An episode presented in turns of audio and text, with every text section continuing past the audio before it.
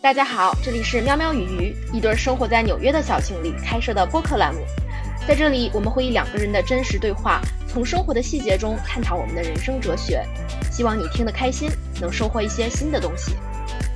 Hello，大家好。Hello，大家好。欢迎来到新年第一期的咖啡与茶的约会。今天呢，我们非常的开心，又和我们的老朋友重聚一堂。欢迎来自喵喵与鱼的喵喵和雨晨。大家好，我是喵喵，大家好，我是玉晨。欢迎来到新一期的喵喵与鱼。我们又与我们的老朋友相聚了。是啊。我们要做一个我们这个版本的开呃这个片头语。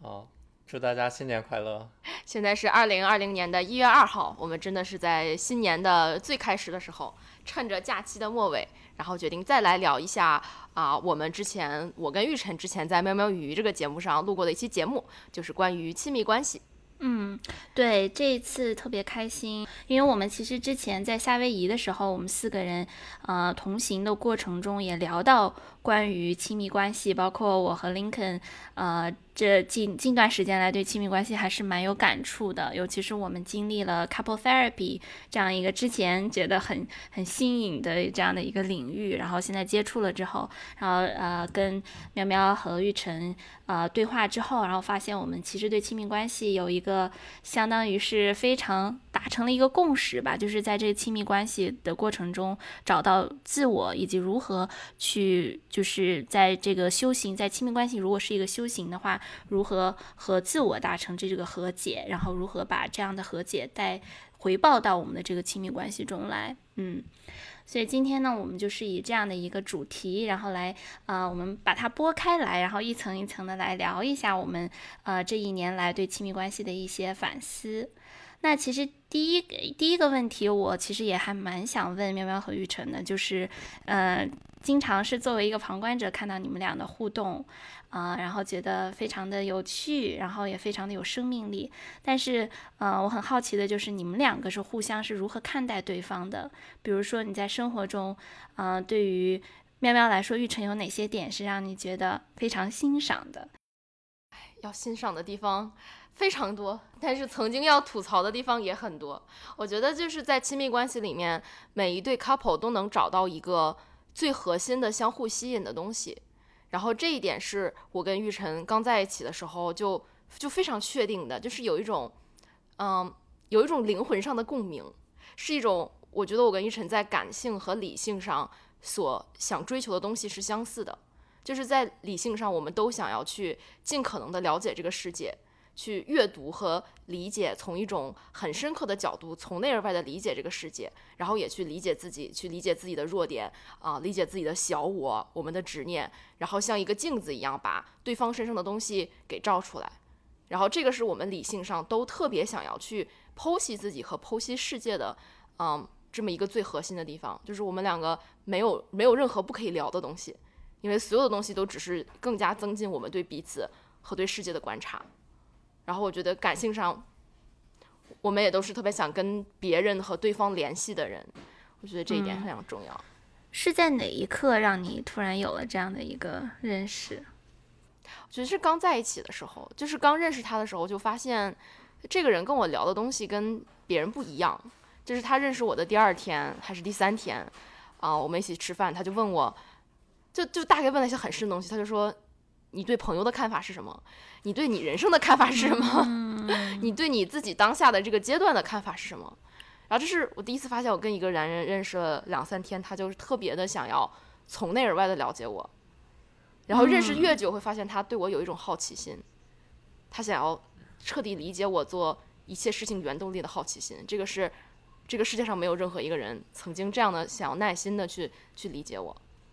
哇哦，这一点让我想到了两个事情。一个事情是最近我们看许知远的十三幺，然后我们经常说许知远他的那个采访的问题和角度其实还蛮愣的，就是他经常会一下子抛出来一个很很深的问题。但是正因为如此，所以你看到他的嘉宾在呃采访的过程中才能够有很多很深的这样的一个一个呃一个效果，就是他们所分享的东西内容也非常的有深度。然后第二点就是我想到，我觉得这个跟坤哥和我刚认识的时候也很像，就是他也是当初我们两个认识是在一个嗯。就是我们共同都会参与的一个相当于一个 learning community，一个相当于一个读书会这样的一个活动上面，然后我给大家做了一期分享，然后他当时是作为听众，呃，就是观众，然后在下面问了我很多问题，然后他上来问了我几个问题，我我当时第一反应就是，我要是把这几个问题都给他回答的话，我这个讲座就不用做了。就是他其实也是一个观察入微，然后就像你说的，对对人抱有这种好奇心，这一点我觉得非常的可贵。那玉成呢？你怎么看待喵喵给你的生活中带来的哪些不同？你低头干嘛？我们又没有剧本？想读稿，但是没有地方可以读。他他非常的有能量，然后对于能量值很低的我来说，刚开始一个是一个巨大的冲击吧。我感觉他好像就是他有一种坚韧不拔的精神，这种精神可能不是什么特别。正面的词汇，但是什么叫不是正面？就是就是有的时候你做一件事情，就在我看来，在我的世界里面，我觉得这个事情已经已经到极致了，已经过头了，已经不应该再做了。然后我本能会退缩点，但是他会继续突破那个点，继续往下冲。我觉得我生命中非常缺少这个东西，这个能量，这种坚韧不拔的精神，对我来说是非常 unique 的。嗯，对。然后我在他身上看到源源不断这种能量的出来。然后我就有点想抓住，在在另一个 part 就是我发现我们两个人什么事情都可以聊，可以完全打开自己，并且发现自己我们两个认知世界的角度是惊人的一致，嗯，然后就更加促进了我对他的欣赏吧。嗯，对，其实这个还蛮有意思的，因为你们就说了，你们中间有一个非常大的共同点。那个就是把你们吸引在一起的，就是你们对这个世界的本质的这种探索和追寻。但你们呢，其实又有很大的这种不同点，包括能量和这种表达。那其实我感觉这个也可能也是情侣之间，比如说有一个很深的这种关系的一个很重要的因素，既既有共同，同时也有很大的不同。共同的是让你们走在一起的原因，而不同的是让你们相互之间的一个能够互补、能够互相学习的一个一个非常大的一个吸引力。嗯。我同意，就像你们两个看起来也是像是不一样的人，但是我们就像上一期一起做播客的时候聊，就是你们两个，我们这两天还在聊这个问题，就是我们发现你们两个是由内而外散发着一种想要跟人相连的气场，所以你们两个也是非常的想要去探索彼此，然后再以探索彼此为基点去探索身边的朋友。然后就是这一种在情侣之间特别真诚的沟通，就是一定要把之间所有的那些让我们觉得能量不是很一致的问题都掰开了揉碎了，用感性和理性的方式去把它理顺。就是这种两颗心特别特别想要走在一起的这种啊渴望，我觉得是我在你们两个人身上看到的。即使你们一个非常感性，一个非常理性，但是都有一种想要与彼此交流的沟通的那种非常非常真诚的爱在里面。嗯，所以其实呃，我这个就让我想到，因为看观察你们两个，好像更多的就是，呃，就像刚刚喵喵说的，就是你俩是都是比较偏理性的，对吧？就是两个人都会从一个理性的角度，或者说从这个知识上去来分析，然后去看待身边的这个世界。然后呃，对于我和坤哥来说，我觉得坤哥相相当于是，呃，我觉得跟你们两个都比较的相似。但对于我来说，我是一个纯感受派，所以在生活中，有的时候一开始我我觉得我能和坤哥这个互相吸引走到一起，恰恰是因为我看到了他身上这个理性的光辉。照耀了我，但是中间我们也 struggle 过一部分，就像刚刚开头我有提到，就是我们两个之所以去做这个 couple therapy，倒不是因为我们这个 relationship 这个关系发生了任何的这种重创啊，或者是有任何的这种很大的问题，其实就是在我们日常的沟通过程中，有的时候我会 struggle，我就会觉得啊，我我可能沉沉浸在我线下的这个。这个 moment 里面，然后我有很多我想要表达的，但是我的表达是比较意意识流的这种，就是我比如说我会呃更加趋向于分享我的感受，然后坤哥呢可能他听他接收到了我的感受，但是他瞬间会反应到说 OK，如果你表达的是一个问题一个 challenge，那我们来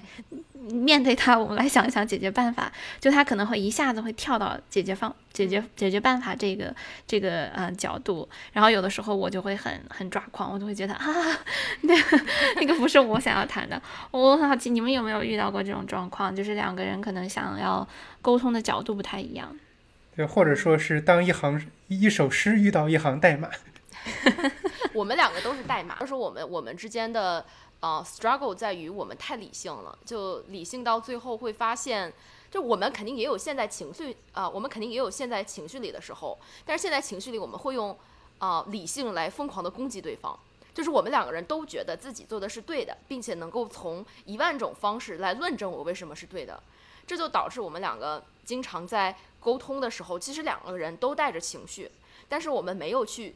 解决那个情绪。就比如说，可能我的情绪是一个对他的不信任，然后他的情绪是对我，呃，对他和以他和我之间的这个界限的把握的不好，就他可能觉得我越界了。但是其实当我们带着情绪来论证我为什么对你这件事情有意见的时候，那我会跟他论证，然后他反过来扔给我一个论证。这两个论证看起来都是有道理的，但是我们又都很生气，就是我们都知道你是有情绪的，你没有跟我开诚布公的聊你的情绪，反而是在不停的给我讲道理。然后我们两个人经常是讲道理，讲到最后不欢而散，因为谁也说服不了谁。嗯，我听你刚刚说的这段话里面用到的词，比如说论证，就让我感觉你们俩是一个非两个非常理性派的人，在 either 进行一个哲学上的辩论。对，感觉是那那生活中有没有那种走心的时刻呢？就比如说我们我们要不我们就是互相分享一下，就是嗯，在生活中哪一个片段哪一个时刻会让你感觉到对对方有。比如说沮丧啊，或者是让你比较抓狂，或者是没有符合你的期待的那一个时刻，是什么样子的？我其实我们最近，我我我今天看呃，我们之前在聊呃问题的时候还，我还想到了我们最近的一次有点让我沮丧的时刻，就是我呃写了一篇文章，就是我写了一篇我的年末总结还是怎么样啊，我写了一篇我影评，嗯然后拿给他看的时候，他说他就很冷酷的说，我觉得你上面这一段写的都是废话，我觉得没有人想看，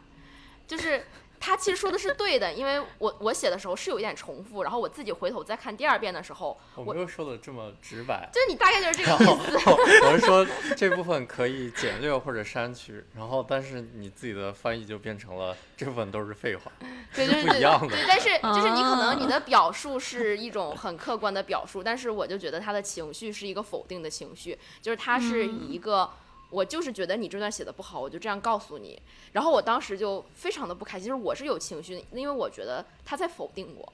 就是亲密关系中，我觉得最怕的就是，呃，他即使是给我提建议，但这个建议的出发点是否定，是还是觉得我这个不好。然后加上玉晨又是一个生活中呃不是特别擅长表达情绪的人，所以他这个东西就以一种很冷冰冰的方式说出来，然后我就非常非常的痛苦。然后那一瞬间，我觉得非常沮丧，就是我不知道怎么跟他表达我这个沮丧。我想跟他论证，我这个东西写的是可以的。我觉得呃，大洋最最习惯性带给我非常沮丧的点就是，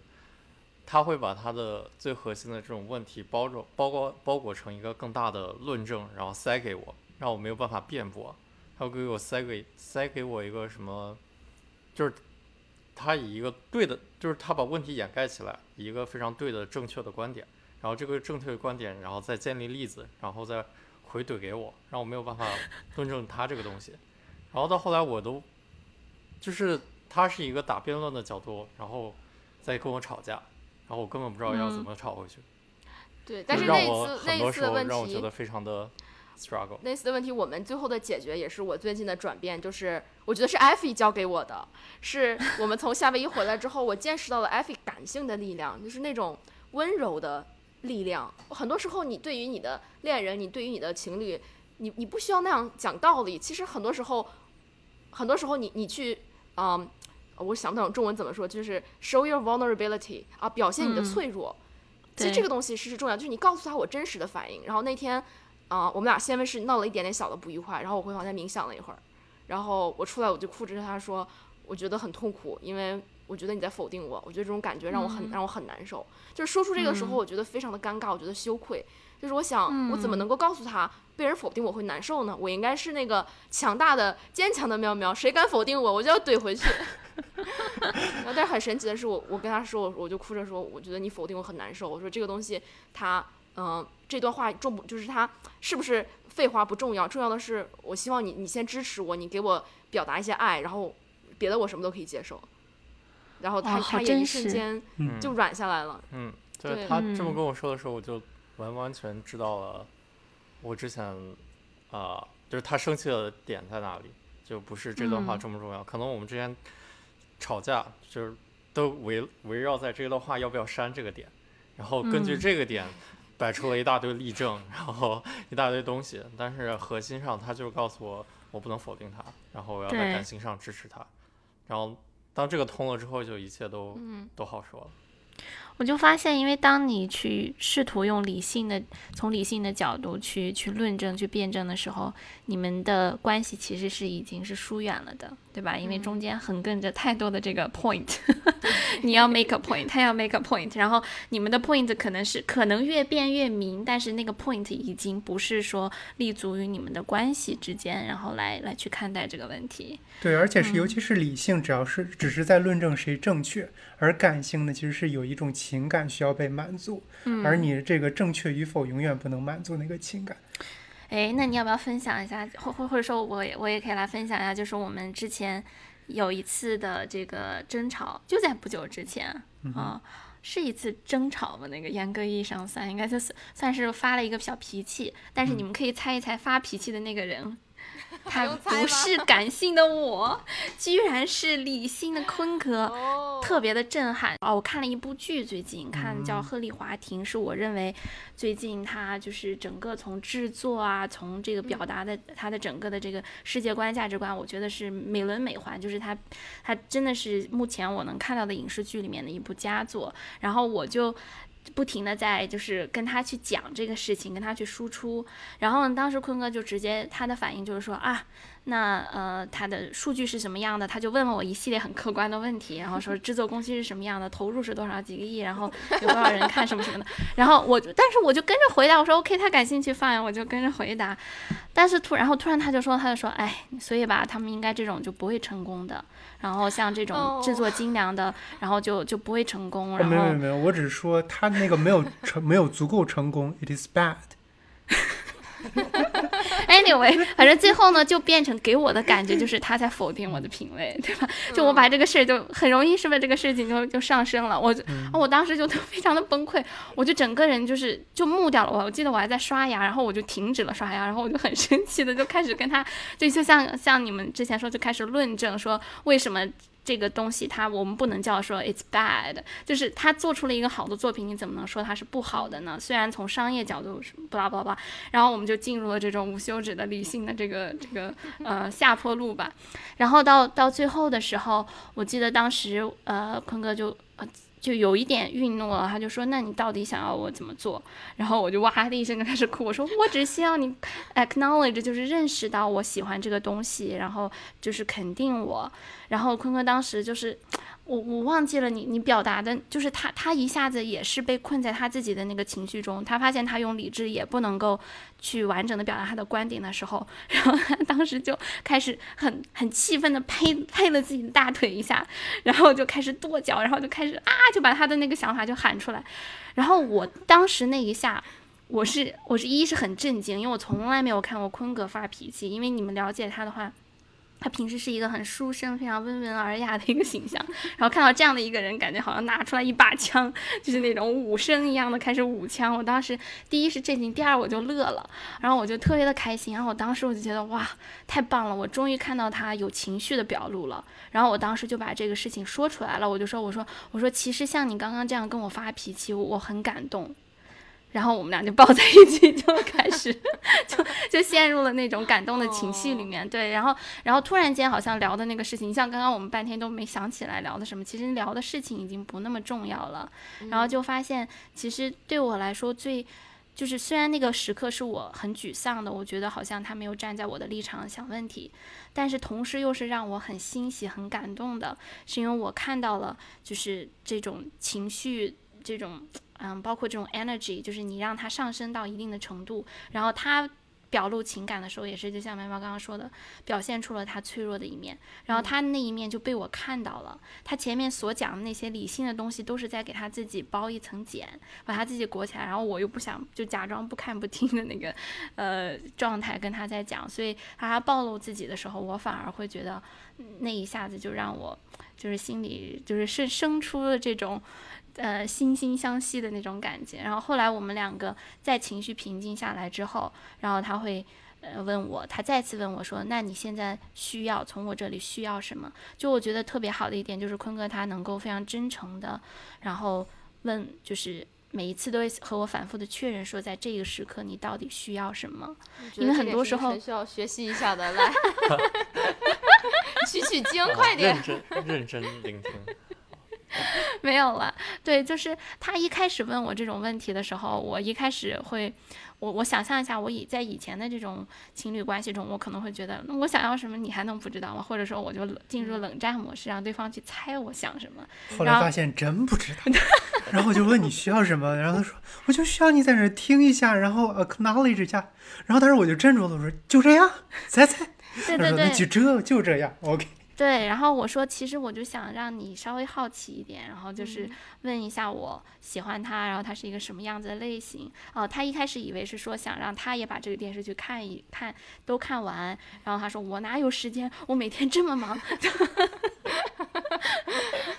对，就反正就是陷入到他自己的那个世界里面，所以这个就让我想起来，就是其实，在情侣的这个关系过程中，有的时候我们是很容易就是被自己的这个小我所征服，就是就像刚刚苗苗说的，我们想要拿一个观点去跟对方的观点去碰撞，但其实这个观点并不代表我们本身，这个观点只是在那一时刻那个小我想要去赢赢得对方的尊重也好，关注也好，whatever，但是。当我们的出发点如果是从关系这个角度出发，就比如说我现在的下一秒的反应，到底是为了维护我小我的正确性，还是说为了让我们的关系走向更好？我觉得会就是生发出完全不一样的这个这个反应来。对，就是亲密关系就像一面镜子，它能够照出你的恐惧。很多时候，当我们在与朋友相处的时候，就想象刚才你们两个对于这个电视剧的争论发生在你跟一个普通朋友之间，那你很可能就会经过一段不愉快的理性的交谈，开始认为对方有点讨厌，但你们很有可能不会真的走到这个互相暴露彼此的脆弱，一个一个误解，一个恐惧，然后一个觉得呃对方没有在倾听。但是亲密关系能够给我们最大的值得我们学习的地方就是。很多时候，你跟另外一个人建立起一段真诚的关系，前提是你愿意展露自己的恐惧，你愿意告诉对方，我就是会因为你的话感到受伤，可能因为你是我的朋友，你是我的爱人，我我重视你，我我我就是从你这里在索求一种情感，我就是这样一个需要你的，呃，给我以情感回馈的人。很多时候，这种程度的暴露反而是非常真实的，非常能够拉近两个人之间的关系的。对。而且最近我有看到大家在就是网网络上面就是会探讨情绪价值。这样的一个概念，就是说，在呃，不管是朋友之间，还是呃亲密关系的这个关系里面，然后当对方表露出来，就是比如说他在抱怨的时候，你到底要不要去安慰他？有的人觉得我安慰你就是我要给你情绪价值，然后他把这个东西一下就变成了一个，如果是价值的话，那我应该有价值交换呀。对，就是我给你的情绪价值，我会得到什么回报呢？就一方面我会觉得哇，这是一个把一个非常本来一个呃可以很温情的这样的一个呃是。事情从上升到极端的理性，就是价值的这种互相的替呃交换的这样的一个层面。但另一层面，我也在想，就是很多在亲密关系中，其实我们是存在这样的一个价值的这样的一个交换的动态的过程的。就有的时候，可能我们自己也并不知道，就是比如说两个人在互相之间，一个人总是那个情绪的发泄方，然后另一方如果总是 placate，就是要想要去关心他、安慰他，时间长久的话，这个关系也不平衡，就是。这个情绪价值肯定是一方给的太多，然后另一方没有收到很多，或者说没有就是接收到同等的价值的话，可能这个关系的天平也会发生倾斜。我觉得我们两个之间在情绪上肯定是我表达情绪多一点，然后玉晨是他从来不会主动说他需要什么，就他是一个情绪上非常自给自足的人，他不会索求什么，但他也不会给出什么。我觉得这一点就是，就是你很多时候你需要从你的伴侣的那个情绪的呃 profile，就是他这个个人情绪的图谱上来去思考他是一个怎样的人。就是我是一个对情绪有很多的需求，我需要他满足给我的安全感，给我的支持，但我也会给他很多，我会经常毫不吝啬的去表达我的爱。然后也是，我觉得这也是我跟玉晨非非常搭配一点，就是他完全愿意做一个接收器的状态，但是他也不会提供什么。但是很多时候我就会发现呢，对于他这样的人，我们是有很多地方非常的合得来，就是他呃在情绪上的需求很少。然后我可以，我完全可以超出他的满足的需要，但同时，啊，我也需要跟他更明确的去讨论这个最底层的价值，就是我需要他给我什么。就这个是我我真的在在慢慢学到的东西。就有的时候我会发现，你的小我会把你的情绪上的需求包裹成一个别的东西。就比如说，我之前我们两个在亲密关系的播客里聊过，我对他有很多要求，比如说我要求他早起，我要求他不要打游戏，我要求他去啊，我我要求他去自更加的自律。但其实我发现，我对他的期待其实是我自己的一个恐惧，是我对我自己的生活不够完美的恐惧，因为我觉得他是我生活的一部分。那其实我更需要的是让他看到我是一个恐惧的脆弱的人，因为我就是这样一个奇怪的。充满了执念的完美主义者，我总是在要求我自己和要求我身边的人。我会让他看到我是很脆弱的，我就是需要人来满足，就是我需需要人来满足我的这个小我的这个恐惧。其实你怎么满足我不重要，不一定是我告诉你的。你今天要把地拖了，你你今天要早起。就很多时候，他可能在我没有要求他的情况下，自己去把碗洗了，他就会满足一点 我的这个恐惧。就所以很多时候，我觉得更有效的沟通方式，既然已经是亲密关系了，你应该去。暴露自己的小我，去告诉对方你的恐惧是什么。然后当对方真的理解你，很真诚的理解你的时候，他可能更知道他要怎么去满足你。不一定是你曾经想象的那个方式，是他在理解了你之后，以爱的方式，去去很神奇的满足你，让你就不用永远处在焦虑之中，觉得我的需求没有被满足，我要给他提要求，因为他会更知道你真的需要的是什么。嗯，那玉成，你觉得在这个？你们俩的这个亲密关系中，你觉得你你是给予的那一方，还是嗯索取的那一方，还是就像大喵说的，你是自给自足，自产自销？我觉得，既然作为亲密关系，作为关系，肯定是互相的，就是有的时候可能是我付出，有时候肯定是他付出，就是完全是一个动态的这这么一个过程，取决于嗯每一个我们在一起的时刻。谁到底需要什么多一点？就是它不是一个不该定义吧？就是亲密关系中谁是能力更多的一方，谁要去帮助另一方？就是假如说你一旦有这种定义，有这种想法，你们的关系又不平等，然后，嗯，我觉得很难变成一个比较健康的亲密关系。然后另一点，我觉得就是我们不要在亲密关系中，啊，以为对方知道我们想要什么。就是我们每当就是我觉得哦，他已经是跟我亲密关系了，他已经是世界上最了解我的人，他肯定知道当下这一刻我需要什么。但是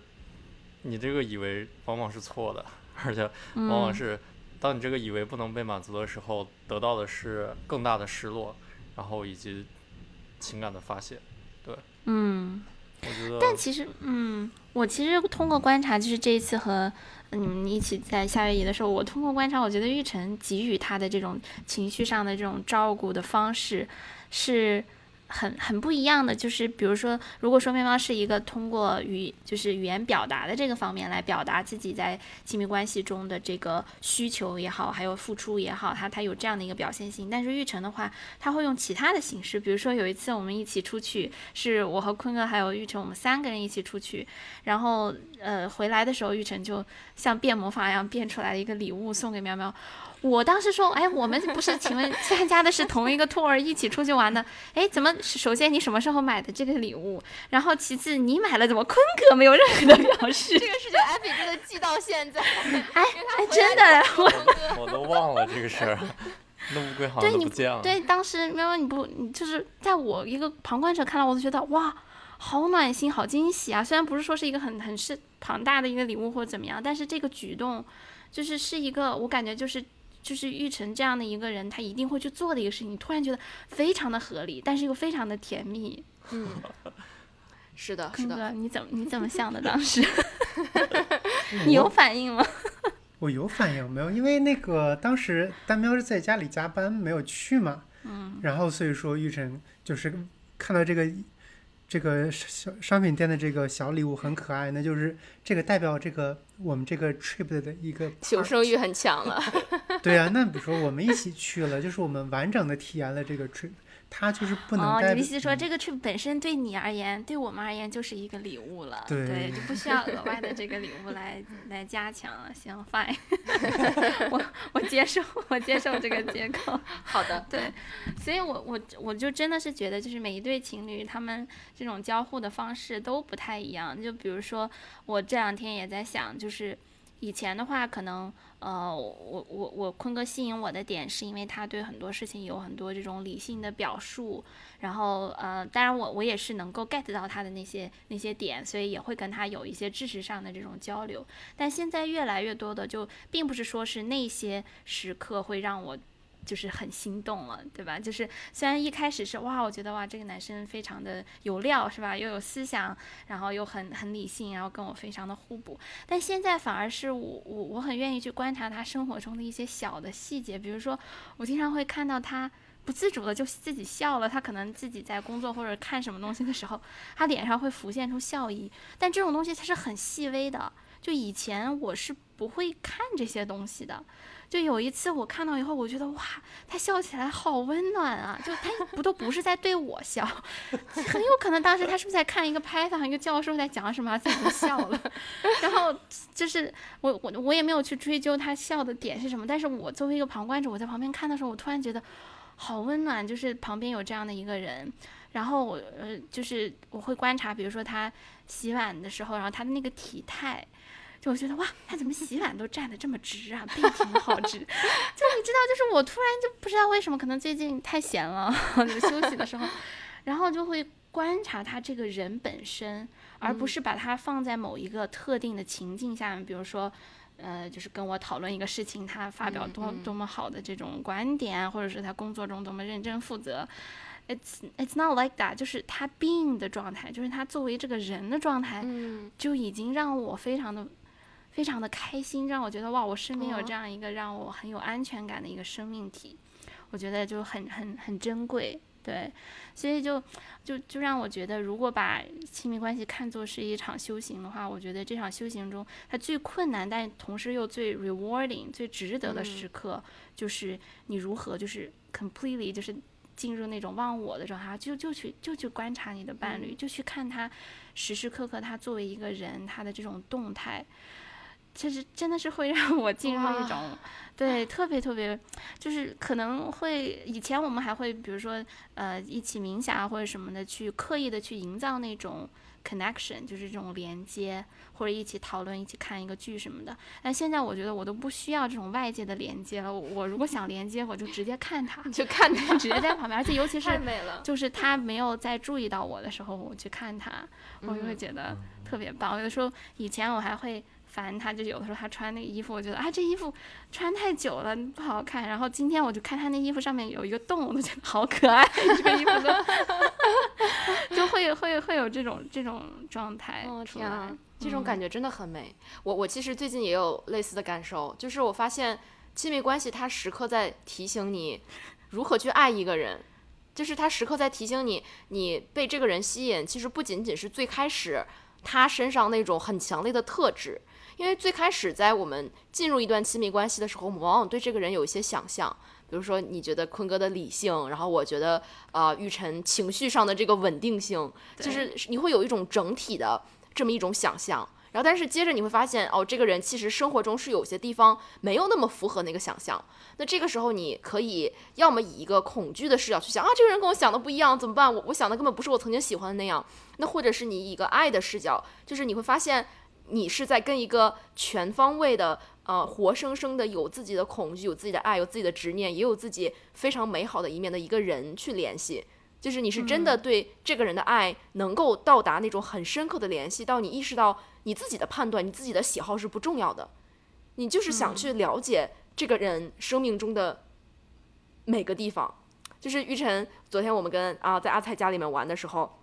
玉晨给我们做了一碗炸酱面，然后他做炸酱面的时候，我就去看他，我就发现，因为我们家玉晨主要是玉晨做饭嘛，我就发现我以前从来没有观察过他做饭的样子。他做饭的时候特别特别的认真，就他也不听歌，也不看东西，他就是他就是很认真的把那个面熬，把那个酱熬好，然后把那个面煮好，然后就第一次觉得哦，原来以前家里每一顿他给我做的饭都是都是这么的认真。我就觉得他好耐心啊，然后我就说，我觉得，哎呀，你给我做面好耐心啊。他说，你你做肉酱就是要耐心啊，你要有耐心，你才能把饭做得好吃。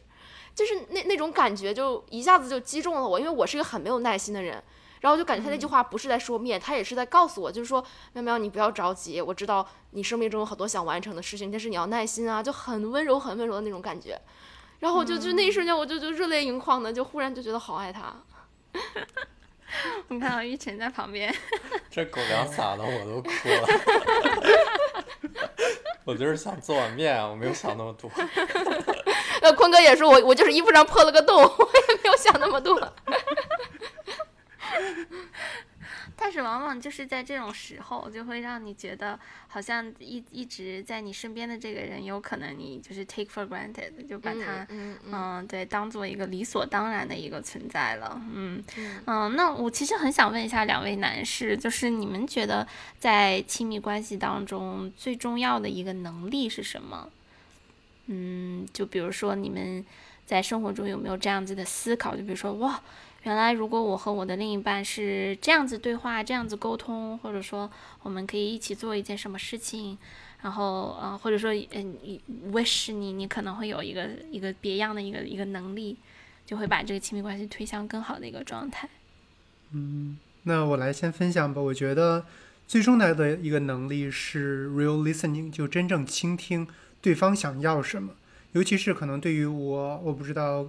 玉成是不是也这样？就是我其实对于情感是很控，就是控制的很 calm 的，所以说那，其实相当于我压低了自己的情感的这种波动。那同时它的一个副作用就是我对外界情感的这种感受力其实也相应的被削减了。所以有的时候，很多的时候我很难，就是我就是和你的这种 conversation，我只是从一个理性的角度去倾听，而没有说去。更深一层说，哎，你这种话语的背后代表的是一个什么样子的一个需求，感情上的需求？那就比如说像你分享的那个例子，当我们在讨论你特别喜欢的一个电影的时候，尤其是你花了那么多时间在看这个电影，然后你跟我进行这样子讨论，那其实背后，那其实代表是你的认可，而不是说你要我帮你从知识上，不管是从市场营销。或者整个中国电影市场的这种趋势要走势来分析它，这个这个都是没有价值的。但是，我如果没有启动这种 real listening，那我就不会往真那那个那个你的情感需求上去靠，那我就会利用我，比如说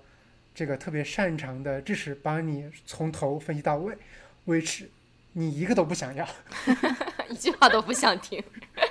对呀。对，嗯，或者其实坤坤刚刚说的这个 real listening，嗯，我觉得我的一个嗯感受就是，其实有的时候我们在沟通过程中。嗯，一个很很很很小的一个 tip，就是我发现，尤其是在我们俩的沟通过程中，就是你在听对方说的时候，你观察他的手势啊，观察他的面部表情，然后你在做回应的时候，就是 instead of 回应他对他说的内容的这个回应，然后你可以点评你刚刚观察到他的东西，然后尤其是你观察观察了之后，他对你产生什么样的影响？就比如说，如果我们正在聊这种非常理性的事情，然后我突然发现他其实眉头在皱着，然后就是就是手势其实很很紧张的话，我会问他说：“哎，那你你现在是不是很愤怒？说你现在是不是觉得很委屈？”就往往是我打算就是当我这样问的时候，我会发现我们的对话其实是进入了一个新的维度，就其实不再是围绕着这件事情在说，而是关注到他对方这个人本身他现在的这个状态。然后每次当我呃问问出这样子的一个问题的时候，我会发现他整个人就是开始开始放松，然后他可能会阐述产出这种情绪化的这种表达。嗯，对我来说是是更珍贵的。嗯，对，所那你以玉成呢？回答问题了。哇，你们俩把能说的都说了，我能说什么呢？嗯、也不一定是沟通方面的。如果你有一种超能力可以让你们的关系更好的话，你觉得会是什么？超能力。那如果真有这种超能力，我当然希望我能满足他的所有要求了。但是 这样这让他从不管从大我还是小我层面都能被满足，对他来说当然是最好的。嗯嗯但是但是他小我的需求需求不一定是他真正想要的东西。嗯，我觉得觉得，我觉得我会希望你比我有更高级的照顾情感的能力。嗯，就是你能够看到我的恐惧，并且主动在我释放出恐惧的时候，意识到，哎，我们今天这里有一件事情，喵喵可能会因为啊、这个新的意外的情况产生恐惧。对，我现在想训练自己的就是，当我感觉到这种氛围的时候，当我感觉到我们两个都可能陷入在某个情绪的时候，我希望我能先体察到，然后告诉我们，我们现在必须要分开，嗯需要自己跟自己待一段时间，不要再进行交互了。然后我冷静下来之后，我们再再进行正常的交流。对，嗯我希望我能有这个能力。嗯。哦，就是说你其实现在还没有能做到，是吗？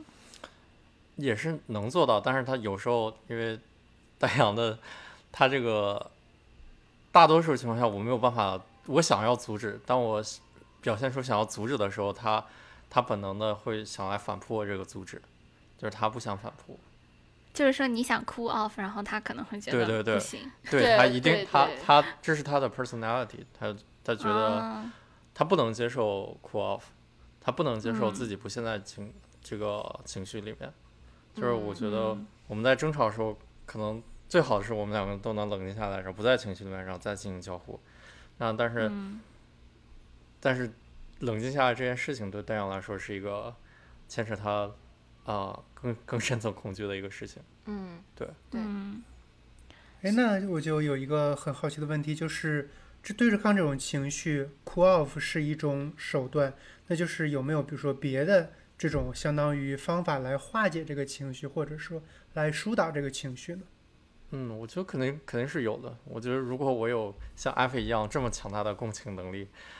能看到，能我我我非常希望我能有你这样的感知能力。然后我觉得你这个方式也许非常的好。当我们在吵架的时候，我也许就是说你刚刚怎么身体紧缩在一起，你刚刚怎么表现出来这种这种事情，我觉得这可能是一个非常非常好的嗯表达方式。对，但是但我没有，嗯对我希望我能从你身上学到这种能力。哎，没有，但其实你这样子的一个一个反馈，我也觉得有一个东有一个 trick，就是即使你没有看到，然后你也可以说我看到了，然后大家就说，哎，我有吗？然后呢，这样子就可以 转移注意力了。对，就是使更多用一个的时候，trick，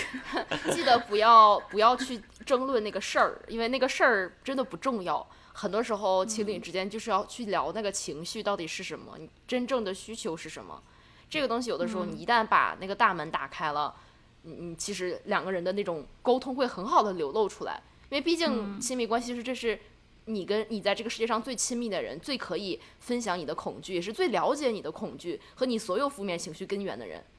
就是应该生活中多一些这样的时刻，去互相展示彼此的脆弱，嗯，然后去互相治愈彼此的那种感觉。对，而且刚刚玉成说的这个，就比如说在亲密关系中，在某些时刻你，你想要 cool off，你想要分开一下，但有的时候，我觉得还有一种可能性可以去尝试的，就是，嗯，往往在那种时刻，其实是你可能会觉得是和对方距离最远的时刻，所以你才会想要说我们冷静一下，分开一下，有这样建立一个人为的一个界限，一个 boundary。但是如果我们反其道而行之呢，就是当你觉得我很我觉得我受不了了，然后我没有办法再面对这个人的时候，你尝试朝他大大步的迈一步，然后你握住他的手，就是你最想、最讨厌他、最不想再面对他的时候，你这个时候面对他，然后可能会产生意想不到的效果，因为我试过，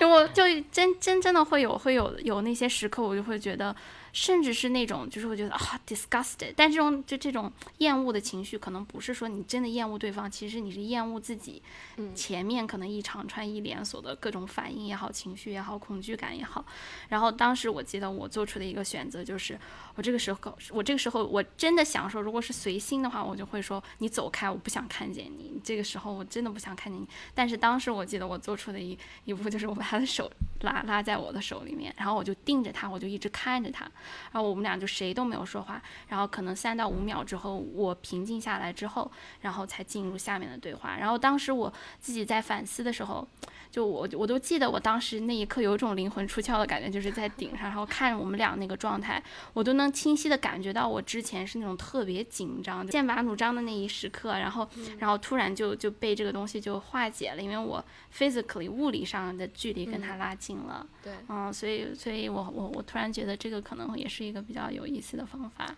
而且 Happy 刚才分享的其实是除了自己的那种，比如说厌恶感，其实我觉得亲密关系也是一门镜子，它其实能够照映出就是对方。甚至对方都不知道的底层的一个情绪，尤其是这个情绪的根源。其实我之前特别喜欢看一本书，就是《少有人走的路》。我觉得其实亲密关系从浅入深，那就是能够大家一起来去关照，比如说你之前生活中遇到的各种你积累的，而且尤其是你还不自知的这种情绪啊、trauma 这种东西，然后来暴露它，然后来一起来治愈它。那有的时候，我觉得情绪这种在这种对抗的时候，其实正是你之前的那种，你潜潜藏的、你意识不到的这种根源正充分暴露的时候，抓住这个机会，我觉得，然后大家一起来看、来观察这个东西是什么，然后你为什么会有这个东西，嗯，然后我觉得这个还是蛮有、蛮蛮宝贵的一个时机。就像我们这一期说的，在亲密关系中看见自己，真的是看见自己，看得看得明明白白。但我觉得能做到这个前提是双方真的能非常坦诚的沟通，啊，不是有所隐瞒，而不是也不是想象对方是这么一个样子，或者他想象我应该是什么样子，给双方都不应该有想象，而更多是哦，他是这样一个人，我们能沟通，才会有接下来进步的可能性。嗯，就不要去逃避问题。就是在生活中，你当你有负面情绪的时候，你的第一反应是逃避。所谓的逃避，就是你不去问我为什么会产生负面情绪，而是去看这个负面情绪使我想要做什么，我要做点什么能让这个情绪消失。你不去问这个情绪哪儿来的，是想着要怎么解决它。就这在我眼里看来就是逃避。我觉得我很大的一个问题就是我非常厌恶别人对我的否定，然后我是一个自己做错了还死不承认的人。就是因为我对我自己的形象有太多的想象，然后这个想象很多的时候是在阻碍我去寻找我真正的自己，因为我提前就先定义了我自己是一个什么样的人，我不能做什么样的事情，我需要别人怎么看我。但这个事情很多时候给我自己造成了很多的限制。然后我发现，当玉晨给我一点点否定，甚至这个否定轻微到他自己都是无意识的时候。我有一些很强烈的逻辑上的理由来说服他，甚至会故意的带着一点点我知道他听了会不爽的话来刺激他。那在在这样的啊小的交锋过了几次之后，我我就会意识到，哦，这原来其实是我自己的问题，然后是是我自己没有办法忍受别人对我的一点点的否定。然后导致我在用一个恐惧或者是一种逃避的方式来想，你刺激到我了，你刺激到我小我的最厌恶的这个东西了，我要使你难受，我要在这个情绪的驱动下去啊，用一个问题把这个情绪给包裹住。但是平时的话，不会有人这样来一而再再而三的挑战你，就说你你为什么会这样的不合理，为什么会这样的呃做出做出一个完全不符合常识的举动，你到底是怎么回事？但是亲密关系中，你你这样的问题一而再再而三的出现，会真的让你去看自己哦，原来是我自己的问题。嗯，所以其实听下来，我觉得亲密关系中如果有一项法宝的话，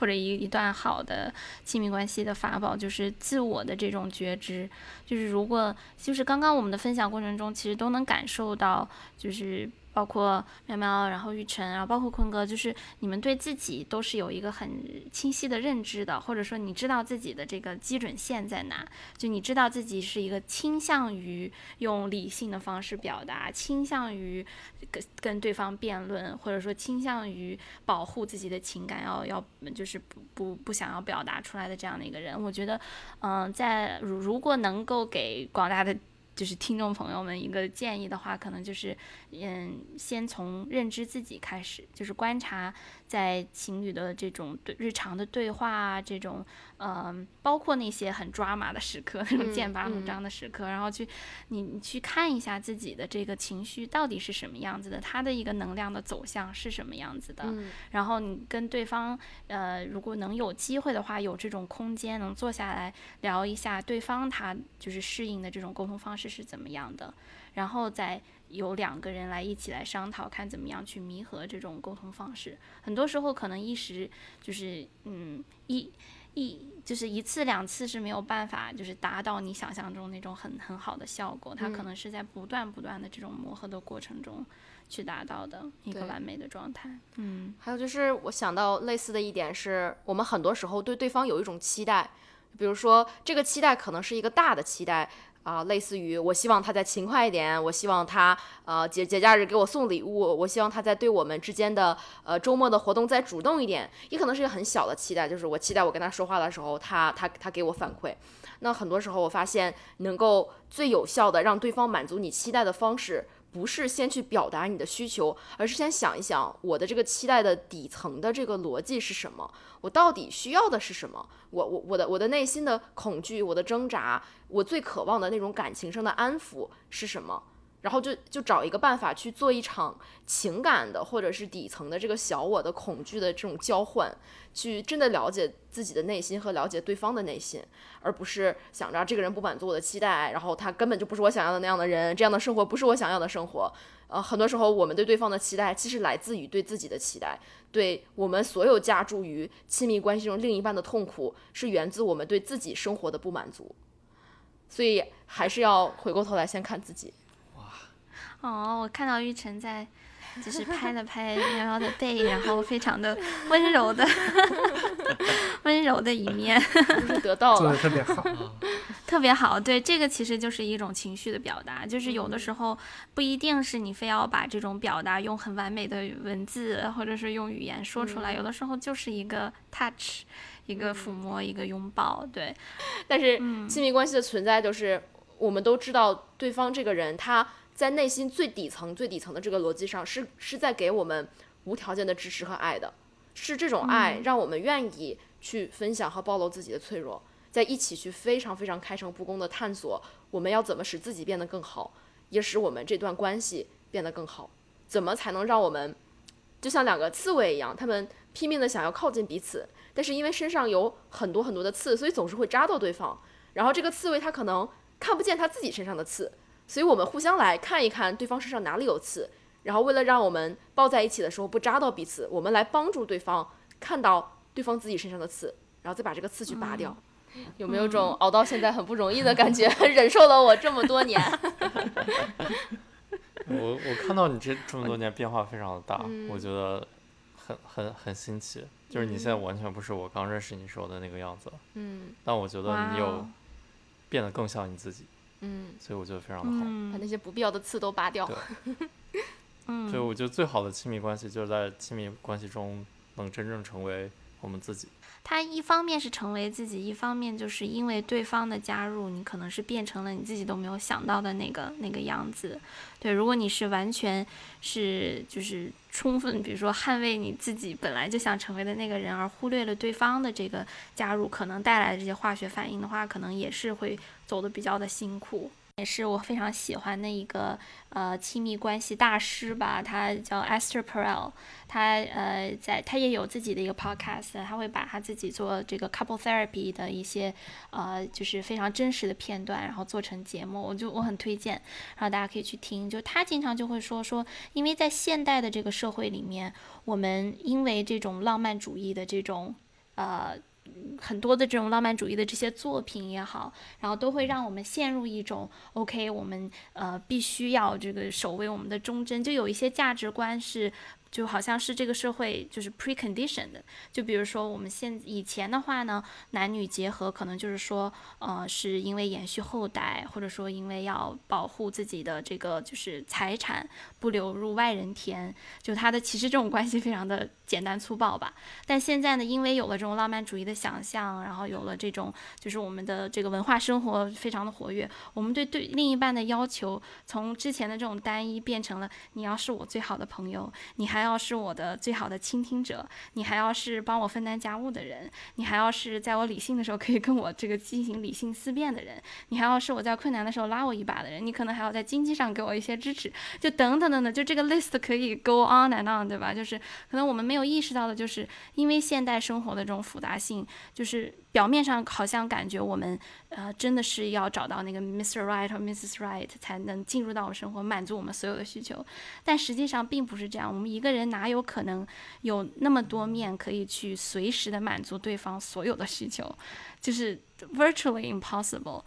真的是这个样子。我觉得小时候看那些影视剧真的太误导人了，他永远告诉你这两个人男主和女主在一起是最困难的，但是在一起之后冲破了所有配角和坏人的阻碍，他们就不演了，就大结局了。但是现实生活里，你找到一个人往往是很容易的，难的是。你跟这个人在一起之后，你怎么去啊？不断的看见自己，让自己变得更好，然后让你们变得更好。它是一个，就真的是一个互相磨平自己身上的刺的过程。所以很多时候不是说你去找一个完美的人，而是你去找一个可能跟你在底层的价值观上有一些长期支持的人，然后你用这个人来让自己变得更好，然后也让他变得更好，然后也让你们两个从一个各自孤单、长满了刺与荆棘的个体，然后变成了一个。嗯，拥抱在一起，无孔不入，能够抵抗所有外界的风雨和痛苦的这么一个结合体，是这样一种互相磨刺的感觉，是亲密关系对这个世界，也是对我们每个人的个人成长最有价值的部分，而不是去找到这个人，是找到这个人之后如何去利用他，让自己变得更好。对，今天聊了特别多，然后也也非常的开心，能够和苗苗雨，然后一起来。就是在新年的这个开头，然后聊出了我们对亲密关系的一些，呃，或严肃或者说更走心的一些一些反思，然后也希望对大家能够有一些启发。那我们的今天的节目就到这里，我们下次和大家继续聊。大家再见。再见，拜拜，新年快乐，拜拜，新年快乐。